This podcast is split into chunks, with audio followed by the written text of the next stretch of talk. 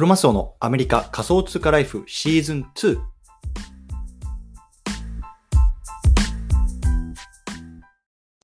皆さんおはようございます。アメリカ西海岸在住のクロマスオです。今日は7月の13日、水曜日ですね。皆さんいかがお過ごしでしょうか？今日も早速聞くだけアメリカ仮想通貨ライフ始めていきたいなと思います。よろしくお願いいたします。さて、今日なんですけれどもね、今日はね、現状のブロックチェーンゲームについて物申すと、こんなね、テーマで話していきたいなと思います。うん。で、まあね、あの、僕自身こう、アップランドっていうこうブロックチェーンゲームをやってるんですけども、まあね、アップランドも含めて、こうブロックチェーンゲームをね、あの、やってる方とか、まあね、あの、興味がある方っていうね、これ聞いてる方いると思うんですけども、まあ、そんな方の中からね、僕自身がね、この現状のブロックチェーンゲームの課題とか、そういうようなところにね、少し物申していきたいなと思いますのでね、まあ、聞いてみてください。よろしくお願いいたします。というところで、今日早速本題入っていきたいと思うんですけれども、あの、今日なんでね、こんなテーマを取り上げたかっていう背景の方に先に話していきたいなと思うんですね。で、あの、昨日までね、あの、ちょっとカリフォルニアの方に行ってました。で、まあ、あの、メインの目的は、あの、向こうの方にね、あの、ディズニーランドってあるんですよ。で、あのそっちの方に、まあ、家族をこう連れてって、まあ、いわゆる家族サービスみたいなところをしてたんですけれども、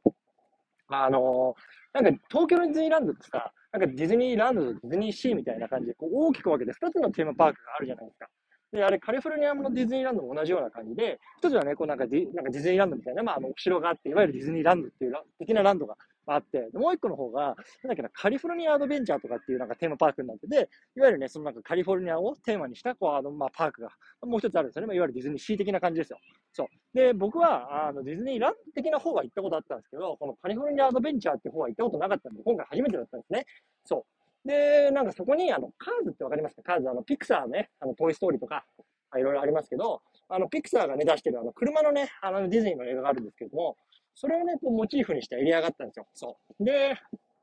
そこの、なんかね、あの、カーズのこうアトラクション、あれなんだ、絶叫系なんかな？いう、なんか、ちょっとね、こうスピードで、車同士がね、こう、レースするようなアトラクションで、まあ、そこにね、こう、自分自身がこう乗ってね、こうスピードを体験できるみたいなアトラクションがあるんですけど、まあ、それにこう乗ることができて、それがね、まあ、めちゃめちゃ面白かったんですよね。そうで、やっぱ子供も楽しんでた、楽しめるんですけど、やっぱね、僕みたいなこう大人もね、楽しめるみたいなところがやっぱね、すごいなと思って、本当に楽しんでたんですですね。で、それ乗り終わって気づいたんですけど、いや、俺カーズ見てないやんと。ね、だからカーズがどんなね、あの、主人公というか、あの、キャラクターたちがいて、どんなね、ストーリーなのかとか全く分からずにね、まあ、乗ったんですよ。まあ、それはそれで、まあ、楽しいんですけど、でもやっぱり思ったんですけど、やっぱね、そういう中で、そのやっぱカーズ見てたらよかったなっていうのをすごくちょっと後悔したんですよね。そう。ね、これカーズも見てたらね、もっとね、このアトラクション楽しめたんやろうなと。ね、あそこであんな映ってたね、あのキャラクターとかって、あ、こういうような背景あったの、バックグラウンドだったんだなと思ったんですよね。そう。ほんで、昨日家帰ってきて、で、僕が、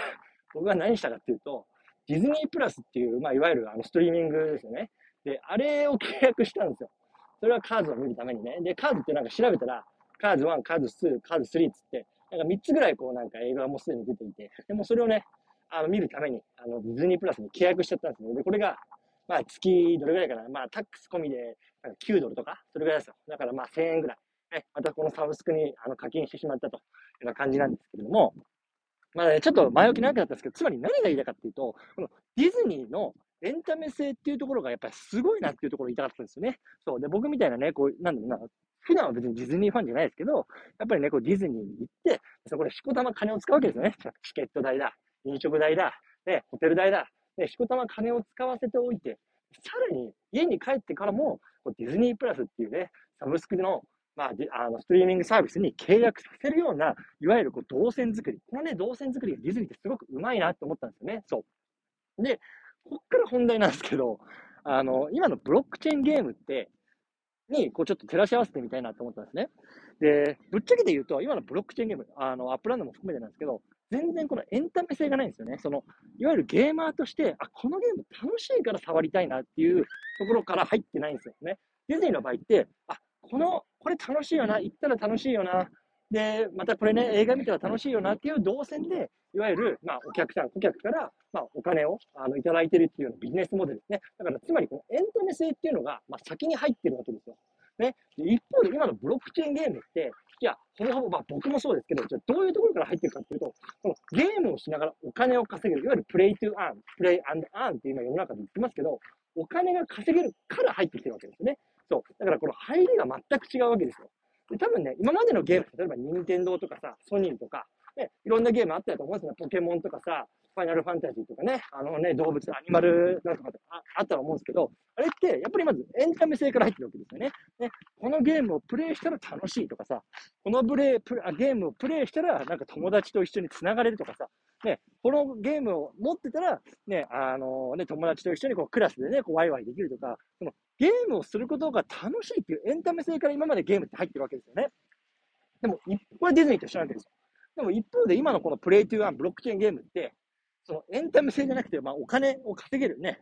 いうところから入ってるわけで、それがやっぱり、まあ、あの、このね、今仮想通貨の市場とか、まあ、ストックも含めて、まあ、全体的にこう下がってますけれども、まあ、やっぱそういうような現状になると、もう、どんどん稼げなくなってしまう。で、それでどんどんどんどん人が抜けて、結局はポンジスキームだとかって言われちゃうわけじゃないですか。だから、やっぱり根本的に、ブロックチェーンゲームを開発する人とか、今ちょっとスクエニとかさ、大きな会社が、こうね、ブロックチェーンのところ、ゲームにこう入ってこようと思っ考えてると思うんですけど、やっぱりまず、そのエンタメ性、このゲームをプレイしたいなっていう、それをね、まず消費者に思わせるところから入ってもらわないと、いわゆる、そのなんだろうな、まあ、サスティナビリティ、ね、持続可能、持続可能性とかって日本語で言いますけれども、やっぱり継続してそのゲームを使ってくれるっていうようなところに結びつかないと思うんですよね。うん。そうなので、まあだから、まあ僕が今日言いたかったのはそういうことなんですやっぱりディズニーみたいなそのエンタメ性から入ってくると、やっぱり継続的に顧客がお金を落とすっていうような仕組み、ね、まさに僕みたいなね、タイプね、なんですけど、に、ようなね、こうビジネスモデルが作れるんですけど、だからやっぱそこはね、ちょっと今のブロックチェーンゲームっていうのは考えなきゃいけないなと思います。うん。やっぱりこのプレイしてて楽しい、うん、そこがない、エンタメ性ですよね。そこがやっぱりないと。うん、これからね、やっぱり難しいなと思います。結局やっぱり一過性のもので終わっちゃうなと思うんですよね。そう、だから、まあ、今日はね、ちょっと僕がね、こうディズニーで感じて、実際にね、こうあのお金をね、落とした顧客としての視点を、まあ、このブロックチェーンゲームとか、あの、いわゆるプレイトゥーアンっていうところにね、まあ、あの、掛け合わせて話してみたいな、あの、内容になって、ななりましたと。いうようなことでございます。というところでね、今日はね、ちょっと最後まとめていきたいと思うんですけども、今日のね、テーマはね、現状のブロックチェーンゲームに物申す、こんなね、テーマで話してきました。うん。で、今までのね、ゲームっていうのは、これね、エンタメから入ったんだよっていうところですよね。このゲームもプレイしたら楽しいとかね、このプレイを、ゲームをね、プレイしたら友達と繋がれるとか、いわゆる楽しいっていうところから入ってきたと。で、一方で現状のブロックチェーンゲームっていうのは、お金が稼げるっていうところから入ってきてるんですよね。ほとんどの人、僕も含めてね。そう。で、僕もね、その、アップランドっていう土地を持って、ね、その土地でお金が稼げるから買ってると。ね、やっぱりそうなると、こう、なかなかね、こう、お金が稼げなくなった時に、まあ、人が離れる、プレイヤーが離れてしまうっていうね、いわゆるサスティナビリティ、持続可能性のところで、まあ、かなり立ち行かなくなっていくっていうね、リスクがもう今、あの、顕在化してるんでね、今、アクシーインフィニティとかも全然稼げないでしょ。そう、だから、まあ、そういうところも含めて、まあ、これからね、あの、このブロックチェーンゲームをね、作る人とか、ゲーム会社っていうところはね、やっぱりまずエンタメ性だよ。やっぱゲームは楽しくなきゃ。ね。あの、そこをね、あの、考えていただきたいなと思うような次第でございます。と。こんな感じですね。はい。いやー、ちょっと今ね、走りながら撮ってるんですけど、ちょっとね、走りながら撮るの無理だわ。うん、ちょっと、だいぶ息が上がってきたんですけど、まあね、あの、こんな感じで、今日も、今日は、まあ、自分の家に戻った、戻ってきたので、またね、ちょっと体調というか、まあ、生活リズムを整えながらね、本当にこう夢から覚めて、もう現実に叩き起こす、落とされてるんですけど、こんな風にしてね、まあ、日々毎日コツコツと発信していきたいなと思いますのでね、皆さんも引き続きコツコツやっていきましょう。お疲れ様です。